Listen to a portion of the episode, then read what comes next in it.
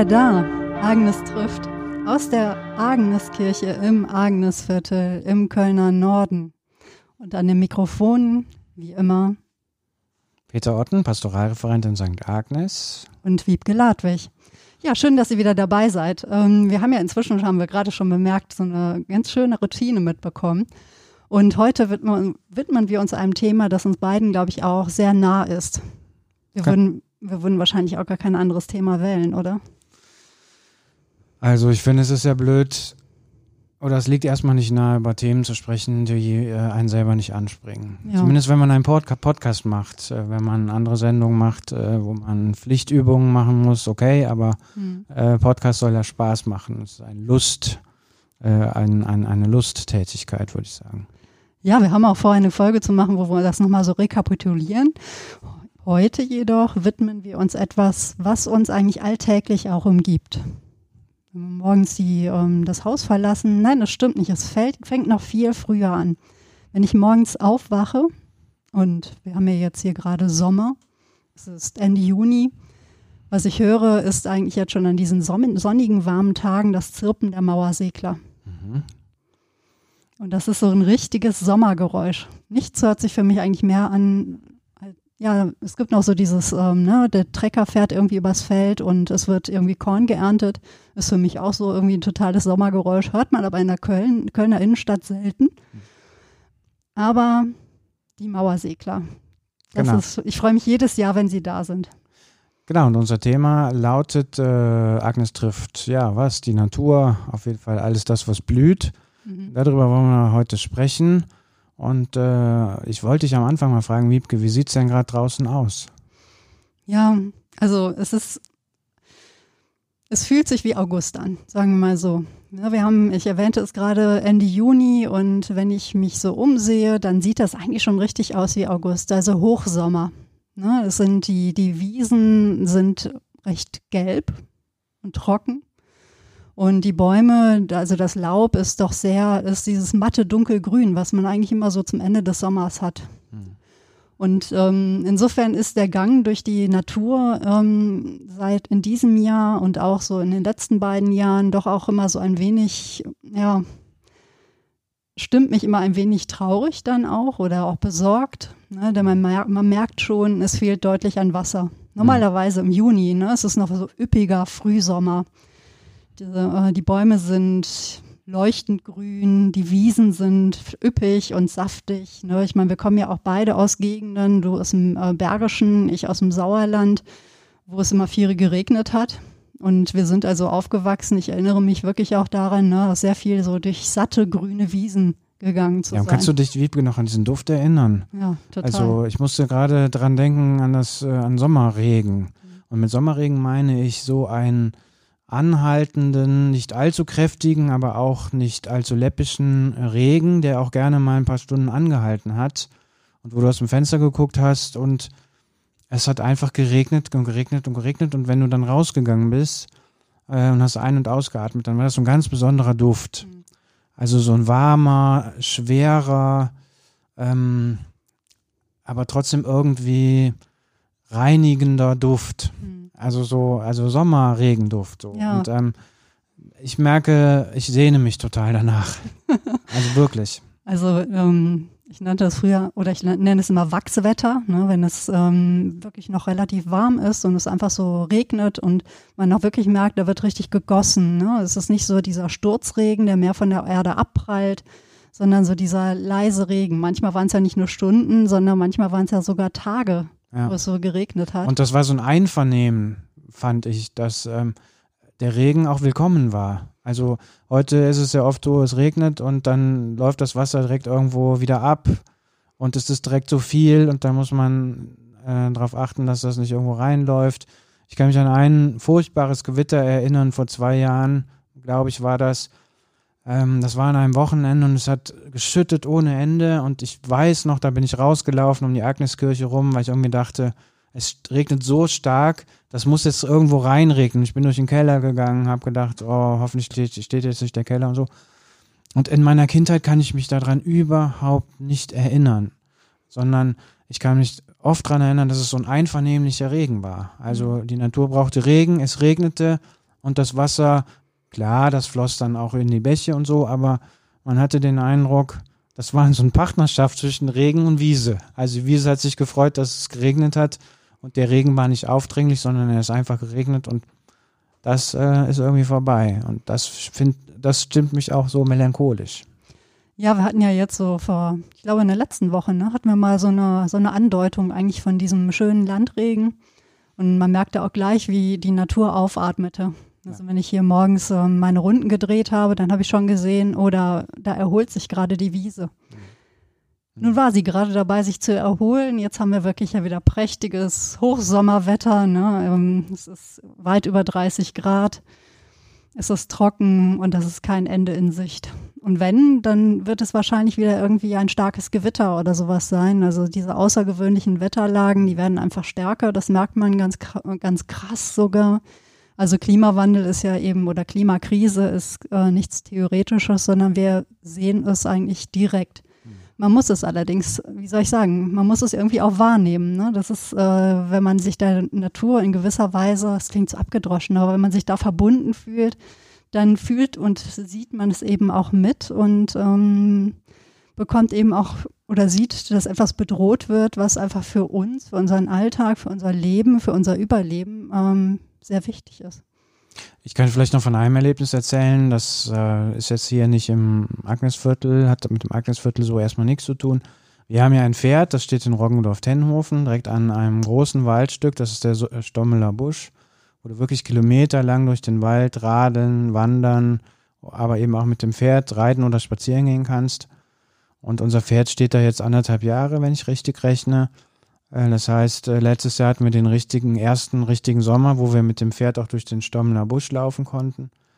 Und ich erinnere mich genau, dass ich letztes Jahr zum ersten Mal total erschrocken war über die Trockenheit in dem Wald und darüber, dass ähm, ich oft dachte, wenn ich jetzt oder wenn jetzt hier irgendwie ein Funke äh, kommt, dann ist es wirklich so, dass er als zundert, also brennt. Und die Sehnsucht danach in den Wald zu gehen, weil es ja letztes Jahr so furchtbar heiß war, mhm. ähm, vorletztes Jahr noch, ja noch mehr, und im Wald zu sein, unter Bäumen und zu merken, es ist ein anderes Klima im Wald. Es wird feuchter, selbst wenn es total trocken war. Also dass dieses Gefühl, der Wald ist trocken, aber auch der Wald beschirmt und beschützt mich. Das habe ich letztes Jahr ganz, ganz extrem gemerkt. Und das hat mich äh, erfreut und erschüttert zugleich. So. Ja, und ich meine, das merkt man natürlich auch hier in der Stadt. Ne? Also wie wichtig das Grün ist. Nun ist Köln ja auch ähm, durchaus eine relativ grüne Stadt. Und warum das so ist, da kommen wir heute auch noch drauf zu sprechen. Das verdanken wir in der Tat hauptsächlich dem Eingreifen eines bestimmten Herrn. Ähm, aber es gibt ja viele Menschen, die sich dafür einsetzen, dass eben Köln auch eine grüne Stadt bleibt und vielleicht auch noch mehr wird. Also letzte Woche beispielsweise kam eine Meldung rum, ähm, die mich auch sehr erfreut hat. In Köln wird essbare Stadt. Das muss man ja erklären. ja, also ich kenne das auch äh, eigentlich nur aus, ich glaube zum ersten Mal war ich in einer essbaren Stadt in Andernach am Rhein. Und äh, ursprünglich kommt es aber wohl ähm, aus England, dieses Konzept, dass in der Stadt, das Stadtgrün, das normalerweise ja hier eher einen dekorativen bis funktionalen Charakter hat, dass das eben essbar wird. Also es werden Obst, Gemüse, ähm, also Obstbäume, Beerensträucher oder eben Gemüse angepflanzt, da wo wir jetzt normalerweise hier, weiß ich nicht, was haben wir hier, Zaubernuss oder ähm, Heckenrosen oder weiß der Himmel was stehen haben. Und das finde ich einfach sehr schön und es geht einfach auch darum, dass ähm, es geht weniger um die Erzeugung von Lebensmitteln. Ne? Es gibt ja sowas wie solidarische Landwirtschaft oder auch diese Mietäcker. Ne? Ich, hatte auch mal drei Jahre so einen Gemüseacker Mm, oder eben aber auch die klassische Landwirtschaft, darum geht es nicht. Also es ist nicht da, um, um wirklich jetzt Lebensmittel für die äh, Bevölkerung zu erzeugen, sondern es geht eher darum, ja, sowas wie Umwelt- oder Naturbildung auch zu betreiben. Ne? Also ein gemeinschaftliches, ähm, partizipatives Projekt, wo also auch die Menschen aufgerufen sind, mitzumachen, also so, dass man eben sich kümmert um das, was da wächst, dass man wohl betrachtet, wie etwas wächst und dass man es dann aufessen kann. Das ist der Unterschied, also dass man es essen kann, weil ich irgendwie so denken würde, eine Heckenrosenhecke. Äh, die, da kann ich doch auch viel lernen, da kann ich mich auch dran erfreuen. Und es gibt bestimmt auch irgendwelche Insekten, Vögel oder sonst was, die in dieser Hecke Nahrung finden würden. Also was, hm. was ist der Mehrwert von oder was ist da das Edlere ja. an dieser Idee, die, also die, an dieser S-Bahn-Stadt?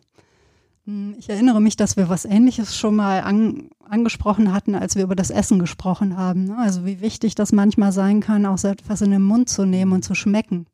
Und ich glaube, es ist wirklich auch nochmal was anderes und das ist, steckt möglicherweise auch in diesem Projekt. Ich werde mich da jetzt auch mal so ne, langsam ranpirschen, weil ich da irgendwie auch mitmachen möchte. Entschuldigung. Und ähm, man hat das, was einen umgibt, dann mal auf der Zunge. Okay. Es ist ja so, wenn ich daran denke, wie ich so aufgewachsen bin, das ähm, ist ja, glaube ich, habe ich das eigentlich schon erzählt? Ich weiß es nicht, aber wenn ich halt durch den Wald gehe oder wenn ich draußen bin, ne, ich finde eigentlich immer irgendetwas, was ich essen kann. Und es verbindet mich einfach nochmal ganz anders mit dem, was um mich herum ist. Und ja, das, das ist natürlich auch viel für Familien gedacht, ne? also dass man sich so überlegt, wie können eigentlich ähm, auch Kinder ähm, einen direkteren Kontakt zu dem bekommen, wie sie sich ernähren, was sie essen, ähm, was um sie herum wächst. Und ich meine, vielleicht hat es auch etwas sehr Eigennütziges, dass man sich um das, was man dann aufessen kann, auch nochmal anders kümmert, als das, was vielleicht jetzt nicht essbar ist. Mhm. Ich sehe das ja dann auch sehr pragmatisch. Ich mag essbare Pflanzen. Ja, klar. ja. Das ist, äh, ich, ich äh, finde es immer wieder schön, ne, wenn ich bei uns auf unseren kleinen äh, Feuerschutzbalkon gehe, wo da die Kräuter stehen hin und wieder einfach mal so ein Stück, also was weiß ich, ein Blatt Basilikum oder ein Stück Minze auf die Zunge zu nehmen und dann auf dem Balkon zu stehen und in die Gegend zu gucken. Und ich habe in dem Moment ein Stück von dem, was mich umgibt, auf der Zunge. Also das äh, wird mir sehr einsichtig, dass äh, bei der S-Bahn-Stadt halt noch diese Dimension des Verkostens hm. und des Schmeckens dazukommt. Ja. Ja, und ähm, essbare Stadt, das ist ja auch, äh, findet eigentlich auch schon in unserem Viertel statt. Also ein bisschen weiter entfernt am Rathenauplatz, das ist ja schon seit 2018 so ein Pilotprojekt, das da läuft. Aber hier ähm, am Ebertplatz ist ähm, auch ein Teil ähm, essbare Stadt. Ganz toll, was da passiert. Also Ebertplatz. Erzähl ne? Da denkt man ja vielleicht, wenn man so die Berichterstattung mitbekommen hat, ne, von denkt man an Angstraum. Ne, also der Ebertplatz war ja lange Zeit hier, ähm, ist ja relativ verwahrlost worden von der Stadt, also wirklich so gezielt außen vor gelassen worden. Die FDP möchte am liebsten da eine Tiefgarage hinbauen. Und ähm, nun ist es aber auch so, dass es so ein Zwischenkonzept gibt, bis der Ebertplatz umgestaltet werden soll. Und ähm, ganz wichtig ist eigentlich so die Pflanzenwelt im Ebertplatz oder am Ebertplatz. Denn da ist, ähm, seitdem der Ebertplatz dort errichtet worden ist, das war ja in den 70er Jahren der Fall, ne, das ist ja richtig so, ne, das ist, äh, glaube ich, der einzige brutalistische Platz, den es in Deutschland gibt. Deswegen gibt es ja auch mal bei die Überlegung, ihn ähm, zum Denkmal zu machen, ne, was manche gar nicht verstehen können, die ihn einfach nur hässlich finden. Aber ob er etwas Denkmal ist oder nicht, das liegt ja nicht an einer gerade empfundenen Schönheit, sondern es ist ein architektonisch bedeutender Platz tatsächlich. Und dort ist ganz viel gewachsen seitdem. Hm. Es gibt da tolle große Bäume, ne? also ein Baumbestand und auch sehr vielfältig. Es gibt 27 unterschiedliche Gehölze dort. Einen kleinen Einblick bekommt man, das werden wir dann eben auch verlinken, ähm, bei unserebertplatz.de, ne, unser-ebertplatz.de, das ist die Bürgerinitiative, die sich gebildet hat. Da gibt es dann eben auch äh, verschiedene, einen kleinen Audioguide zu zwölf von diesen Gehölzen, wo man sich dann auch anhören kann, ja, was sie können, wie man sie erkennt und welche Bedeutung sie eigentlich auch haben. Hm. Verrückt. Und, ja, und manches davon kann man eben auch essen. Hm. Wie etwa die, oh, ah, habe ich es mir aufgeschrieben, ich muss gerade gucken. Hm. Ah, Find, find, find. Ah, genau. Der vierblütige Apfel. Ach. Ja. Und das mitten im Ver vom Verkehr umtosten äh, Ebertplatz. Mhm. Und es gibt da seit ne, einiger Zeit ja auch so schöne Wildblütenwiesen. Also es ist auch wirklich, man, man merkt, ne, die Insekten haben es allmählich auch entdeckt. Und 2019 ist da auch eine sehr seltene Sandbiene entdeckt worden. Also es ist eigentlich ein bedeutender Platz so für die Tier- und Pflanzenwelt in Köln. Mir ist das nochmal aufgefallen, ähm, weil wir bei uns hier um, rund um die Agniskirche was Ähnliches und doch was ganz anderes jetzt machen. Ähm, da hat, äh, wenn ich das vielleicht kurz erzählen darf, Oh, vor zwei Jahren ungefähr äh, sich der Naturschutzbund äh, mit uns in Verbindung gesetzt, ähm, weil wir auch auf der Suche waren, was machen wir eigentlich mit dieser Ecke, die auch ein bisschen sich selbst überlassen äh, äh, worden war. Hm. Und der Naturschutzbund kam und sagte, wir hätten eine Idee und hätten auch Lust, das zu renaturieren, sage ich jetzt mit meinen Worten. Die würden natürlich ein anderes Wort wählen. Und ähm, mich hat das damals sehr beeindruckt. Also einmal, erstens, weil das der Meberplatz ist das ja ähnlich, total ehrenamtliches Engagement. Mhm.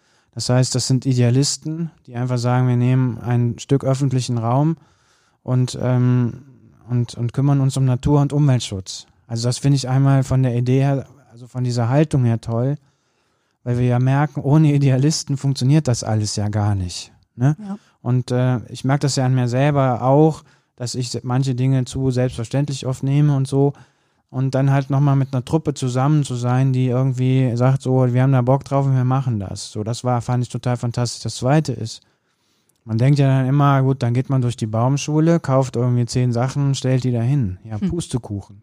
Die haben sich halt genau Gedanken gemacht, von wo, wann steht wo die Sonne, in welchem Winkel, wie warm wird es da, welche Pflanzen wachsen da, welche nicht, welche brauchen viel Wasser, wenig Wasser, welche Pflanzen kommen mit dem komischen Boden zurecht, der da zum Teil auch viele Steine hat und so. Mhm. Auch. Und dann haben die einen Plan gemacht, also eine Zeichnung äh, und haben praktisch an den unterschiedlichen Stellen, zum Beispiel dieses runde Beet hinter der Mhm. Kirche, aber auch ähm, auf der Neusser Straße eine Seite, wo das, das, das Hotel, das äh, Insektenhotel steht und so. Dann haben die genaue Zeichnungen gemacht und auch reingeschrieben, welche Pflanzen ähm, neben welchen Pflanzen stehen und wie viele und warum.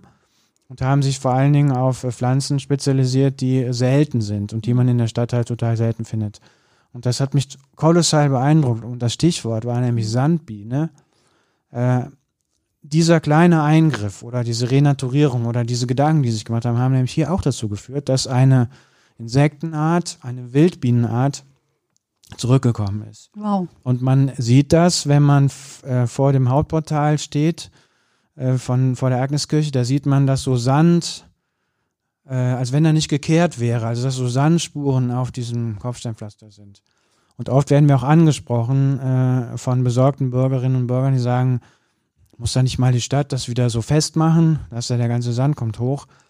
Ähm, nein, die Tiere wohnen da. Also die graben sich halt Löcher in diese Ritzen und so weiter und äh, wohnen praktisch unter diesen Pflastersteinen. So. Und wie, und, und sagen wir mal, an so einem kleinen, an so einer kleinen Ecke zu merken, wie eins in das andere greift. Mhm.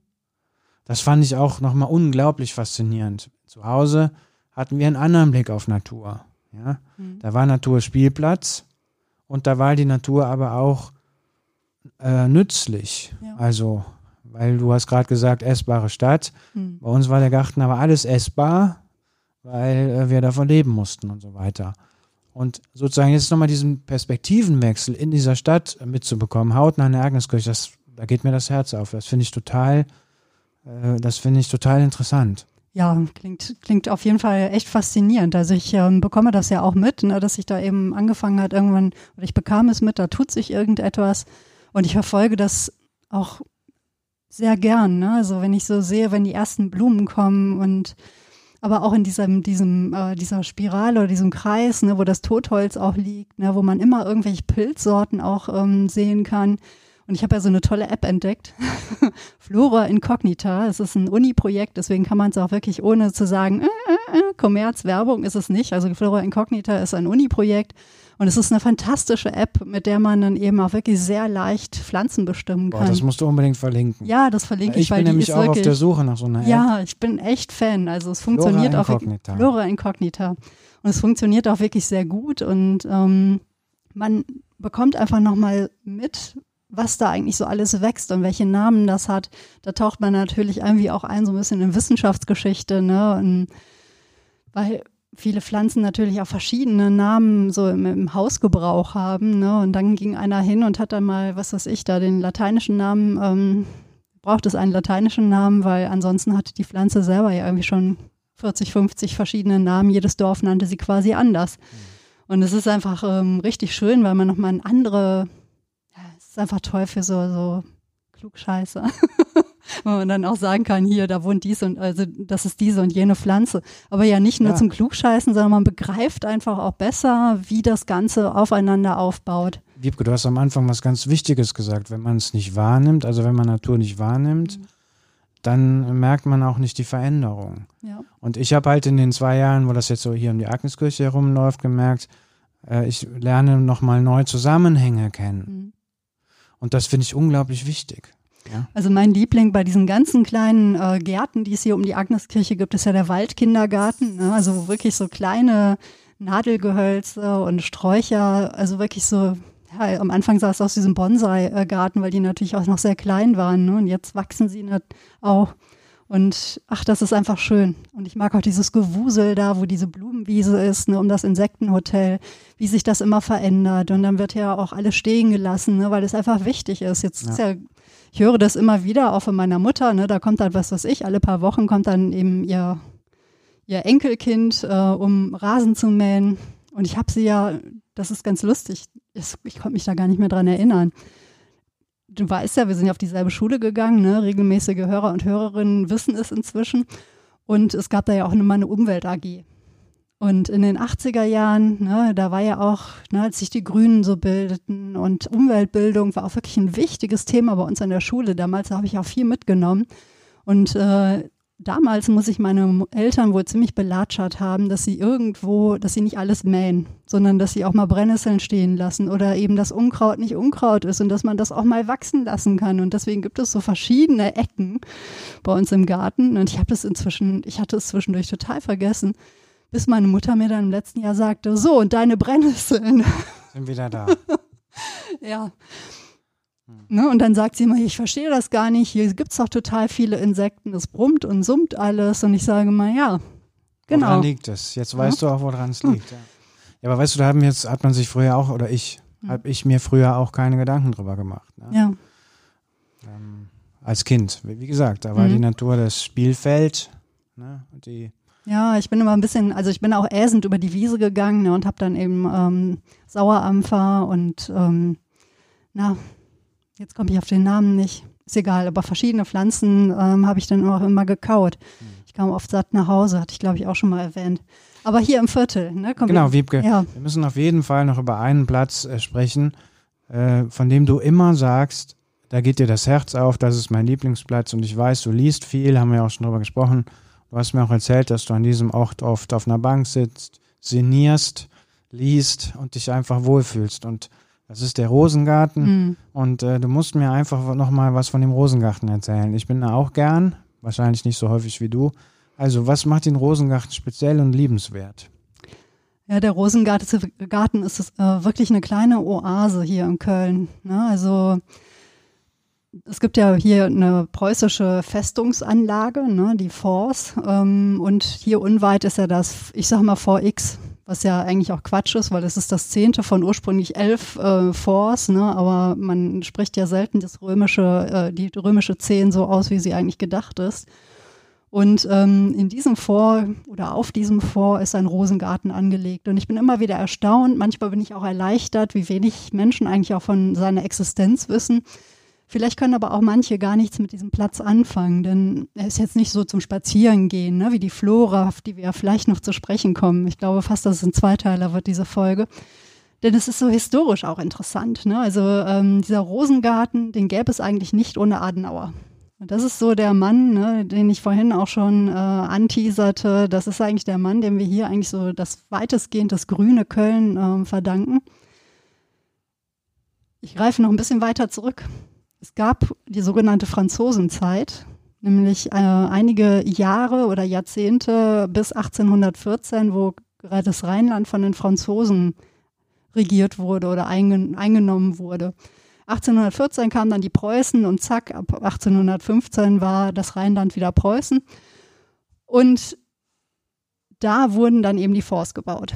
Eine riesen Festungsanlage, ne, so anstatt von diesen mittelalterlichen Mauern, Stadtmauern, Köln war ja gewachsen, gab es dann eben diesen Festungsring um Köln und da gab es die Forts. Wie das immer so ist, wenn so Militäranlagen angebaut, äh, eingerichtet werden, da baust du ja sonst nichts hin. Das heißt, da entsteht also tatsächlich eine Art natürliche Grünanlage. Mhm. Nach dem Ersten Weltkrieg, zack, wir springen mal gerade 100 Jahre äh, ähm, weiter, sind halt viele von diesen Wehranlagen gesprengt worden. Und ursprünglich gab es dann irgendwie auch den Plan, alles zu bebauen. Dann kam Adenauer ins Spiel. Der ist nämlich seit, ich muss mal gerade auf meinen Spickzettel gucken, ich hole jetzt auch echt aus, aber der ist 1917, genau, ist er ähm, am 18. September 1917 ist er ohne Gegenstimme zum damals jüngsten Oberbürgermeister der Stadt Köln gewählt worden und auch gleichzeitig zum jüngsten Oberbürgermeister überhaupt einer Gro deutschen Großstadt. Mhm. Und er blieb das ab bis 1933, also lange Zeit. Und er prägte in dieser Zeit die Stadt Köln, weil er war auch wirklich jemand, der ja das Grün zu schätzen wusste. Und ich finde die ähm, Adenauer selbst ja gut. Ne? Also ich möchte ihn gar nicht als äh, jetzt hochjubeln, aber ich finde halt sein Denken sehr interessant, weil es so viel ähnlich oder viel dem gleicht, was momentan Thema ist. Ich zitiere mal von, einer, von der Seite der Stadt Köln. Adenauer hatte immer wieder daran appelliert, an die Kinder und Kindeskinder zu denken und ihnen den Zugang zu unberührter Natur innerhalb der Stadt zu ermöglichen. Andernfalls würde Köln zu einer Steinwüste, degenerieren zu einem endlosen Häusermeer ohne Licht und ohne Grün. Mhm. Und was er war? Er war ein großer Rosenliebhaber. Und er hat dafür gesorgt, dass im VX, hier bei uns um die Ecke, ein Rosengarten eingerichtet wurde. Und das ist ein wunderschöner Platz. Also man schreitet durch ein Tor dieses Forts, geht diesen kleinen Hügel hoch und ähm, plötzlich öffnet sich ein Meer von Rosen. Hm. Es ist gerade jetzt in dieser Zeit so prachtvoll. Ja. Der Rosengarten ist auch eigentlich nur ähm, ja, zu einer bestimmten, nur die Hälfte des Jahres geöffnet. Vom ich glaube von Mai bis Oktober oder September oder sowas, ne? Mai Ganz bis spitz. Oktober tatsächlich ist er geöffnet und dann äh, schließt er und die Rosen gehen in Winterschlaf mehr oder weniger. Mhm. Es sind über 70 Rosensorten, die dort gewachsen und ähm, da ich ja fast täglich dort spazieren gegangen bin, habe ich dann auch irgendwann den Gärtner kennengelernt, den Andreas Knobelsdorf, der seit einigen Jahren dort dafür sorgt, dass das Ganze wirklich mit einer unglaublichen Hingabe und Präzision sorgt er dafür, dass es ein noch schönerer Ort ist. Also ähm, es ist ein sehr gepflegter Garten. Also eigentlich stehe ich auch mehr so auf diese, diese ungeordneten Bauerngärten oder so. Und da ist ja jetzt nur wirklich nichts Essbares. Ne, man würde jetzt nicht mal eben in so eine Rosen, äh, in so eine Rose reinbeißen möchten, äh, wollen. Aber es ist trotzdem, man, man, man merkt einfach die Liebe und Hingabe, mit der dieser Ort gepflegt wird. Es ist ein stiller Ort, obwohl er wirklich, äh, man hört zwar hinter, im Hintergrund die innere Kanalstraße rauschen. Es sind unglaublich viele Vögel da, da sind Eichhörnchen, Igel habe ich schon gesehen. Es ist einfach ein guter Ort. Prachtvoll. Man, man merkt einfach, dass dieser Ort aus seiner Hingabe und Liebe auch entstanden ist. Mhm. Und äh, das Thema ne, grüne, grünes Köln, das ist ja einfach ja auch jetzt wieder ähm, hochaktuell. Vielleicht hat der ein oder andere es mitbekommen ne, durch den ersten FC Köln, die im Grüngürtel ähm, ihre Trainingsanlagen erweitern wollen. Und momentan sieht es auch so aus, als käme es dazu.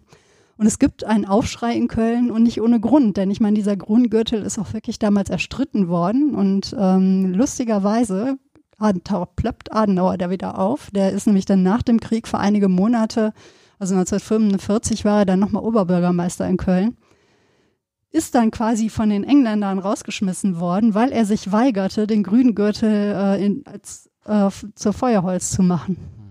Ich weiß nicht genau, wie es dann weiterging, ob dann der, der Nachfolger gesagt hat, ach komm, aber der Grüngürtel steht noch. Also irgendwas hat sich da offensichtlich dann gefügt. Aber lustige Geschichte. Ja, und auf jeden Fall ist der Grüngürtel etwas sehr Besonderes. Und eigentlich war der Plan, diesen Grüngürtel auch zu vollenden. Ne? Also der Grüngürtel ist eben da, wo früher, also hauptsächlich da, wo früher so diese Festungsanlagen äh, auch hergingen. Und viele Orte, man merkt es ja auch jetzt gerade in dieser Corona-Zeit, als die Menschen auch nicht so viel, ähm, also als sie nicht verreisen konnten, als sie keine langen Ausflüge machen konnten, die Grünanlagen waren halt voll. Ne? Also öffentlicher Raum, öffentlicher grüner Raum, wo man sich eben aufhalten kann, ist extrem wichtig. Mhm. Das ist dann der Decksteiner Weiher, das ist der Forstbotanische Garten. ähm, der Friedenspark, der Rosengarten, aber natürlich auch die Flora. Nun ist die Flora nicht im Grüngürtel, aber die ist ja eben auch unweit. Du hast mir erzählt, dass die Flora umziehen musste. Die Geschichte kenne ich auch nicht. Ich habe immer gedacht, die wäre schon immer da gewesen, aber das stimmt gar nicht. Nee, sie ist eigentlich tatsächlich erst seit 1857, glaube ich. Zahlen war ich ja immer schlecht. Da wurde nämlich der Hauptbahnhof gebaut. Und da, wo der Hauptbahnhof jetzt ist, gab es früher einen botanischen Garten. Als der Vorstellbar. Ja. das müsste jetzt gibt es ein blaues, äh, blaues Kunststoffzelt. Ja, jetzt ist der Müllbügel da. Ne? Das Impro das, wie, wie lange steht dieses Improvisorium schon da? Ich glaube, das, seit über Ad 20 ich glaub, das hat Adenauer gestellt, gefühlt. Vielleicht eher. Aber gut. Ähm, also dann, da gab es dann eine, ähm, oh, in Tich, oh, also was ihr nicht wisst, ich habe nämlich gerade hier einen kleinen Besuch, äh, jemand, der die, den Abstand nicht einhält und jetzt an meinem Handgelenk leckt. Und das ist Greta. Wenn ihr die Folge über Tiere gehört habt, dann wisst ihr auch, wer Greta ist. Greta ist ähm, Peters Pudel. Genau. Und ich muss jetzt mal ein Foto machen. Und jetzt, oh. und jetzt geht sie natürlich wieder runter. Und Aber vielleicht kommt sie. Greta noch. hatte gerade das Gefühl, etwas in, meinem, äh, in meiner Stimme gehört zu haben, was sie vermuten ließ, dass wir jetzt runtergehen. Und jetzt kommt sie gerade nochmal, weil ich ihren Namen gesagt habe. Hallo Greta. So, jetzt muss ich so gerade noch, dass sie mir in die Kamera guckt. Greta. Herrlich. Ach, das ist schön. Ich finde ja Podcast mit Tieren zu machen noch viel schöner als ein Podcast über Tiere zu machen. Ja, ah. und jetzt jault sie auch und bellt. Also nicht wundern, Greta ja. war also heute den ganzen Tag alleine und ich dachte, ich muss sie jetzt mal mitbringen. Ja, und ich meine, so ein paar echte Soundeffekte, jetzt ist es doch schon auch ganz schön. Ja, die Flora, 1857. Es gab dann ein bürgerschaftliches Engagement und die haben sich dafür eingesetzt, dass eben hier im Kölner Norden, ne, wo ja zu der Zeit wenig stand, kommen wir vielleicht auch noch dazu, wenn wir die Folge über die Agneskirche mal machen. Ähm, ne, der Kölner Norden, hier war früher alles voller Kappesfelder. Und da wurde dann eine Flora gebaut, ja, also so ein Zack, Gebäude. Und es gab dann eben auch einen botanischer Garten, botanischen Garten, der angelegt wurde. Und war das eigentlich von vornherein so die Intention, dass die Leute was lernen sollten? Oder war das, also ist das so eine Bild, bildungsbürgerliche Attitüde gewesen? Ja, auch. Mhm. Also das ist vielleicht noch, noch mal was wirklich ganz Interessantes, so dieses Erstarken des Bürgertums. Ne? Und ähm, die Flora und der Botanische Garten ist eigentlich wirklich auch etwas, was aus der Bürgerschaft heraus eingerichtet wurde für die Bürgerschaft. Und vielleicht ist es auch deshalb so, dass sich auch mit inklusive mir sich auch viele ärgern, dass die Flora, also das Gebäude jetzt ne, nach der Sanierung der auch recht aufwendigen vor ein paar Jahren kaum mehr zugänglich ist. Es ist eigentlich ein öffentliches Gebäude immer gewesen. Inzwischen ist es so, dass man kaum mehr reinkommt, es sei denn, man nimmt an einer kostspieligen Veranstaltung teil. Also das finde ich ja nicht in Ordnung. Es ist eigentlich gedacht als ähm, Ort für die Bürgerschaft. Und das ist er jetzt eben nicht mehr. Mhm. Aber die Flora an sich, also ähm, der botanische Garten, da kann man natürlich immer rein. Inzwischen ist er wieder geöffnet. Ne? Also natürlich war auch während der ähm, Corona-Wochen ähm, jetzt oder Monate auch zwischenzeitlich mal geschlossen. Ach, und das ist auch schon ein guter Ort. Ja, das stimmt. Sehr weitläufig und ähm, unterschiedliche Gärten sind angelegt, also und ne, alles schön mit Schildchen auch. Also man kann wirklich sehr viel lernen. Da braucht man dann nicht die App, sondern man sieht direkt ne, den Namen ähm, der Pflanze, da wo sie eben auch wächst. Mein Lieblingsort ist etwa der Farngarten oder eben auch äh, dieser Heidegarten. Das ist wirklich ganz seltsam, vielleicht weil das so fremd ist hier in Köln. Oder es gibt auch so das Alpineum, ne, das, ja, das ist so eine Art, stark. Ja, ja. so ein Gebirgsgarten, ja. Mini-Gebirge. Richtig schön, also und ähm, viel so englischer Landschaftsgarten, ne, wo man auch so sieht, das ist ja echt irre, ne, wie dann auch so Landschaft gestaltet wurde, wo immer geguckt wurde, je nachdem nach Blickachse, ne, dass man immer auch so das Richtige sieht. Dann auch im Frühjahr, ne, wenn die Dahlien anfangen, nee, im Moment nicht, das ist ja nicht im Frühjahr, das kommt noch. Die das Dahlien im, kommen spät. Ja, ja, genau, die kommen im Spätsommer. Die Dahlien sind auch immer wunderschön. Also, und es, ist, es gibt auch einen Duftgarten, also sowohl eben für äh, Menschen mit Sehbeeinträchtigungen als auch eben für Sehende. Dann gibt es da den Rheinischen Bauerngarten, in den gehe ich auch sehr gerne, ne? Stichwort essbare Stadt. und das Lustige in dem Rheinischen Bauerngarten ist, ich komme ja jetzt hier nicht aus Köln, ich kann kein Kölsch, aber es sind äh, dort nicht nur die äh, lateinischen Pflanzennamen, sondern eben auch die Pflanzennamen auf Kölsch. Mhm. Das finde ich sehr schön. also ein guter Ort. Momentan ist es ein bisschen viel Baustelle, weil die äh, Schaugewächshäuser werden gerade ähm, neu gebaut. Ich bin gespannt, was da entsteht. Hm. Hm.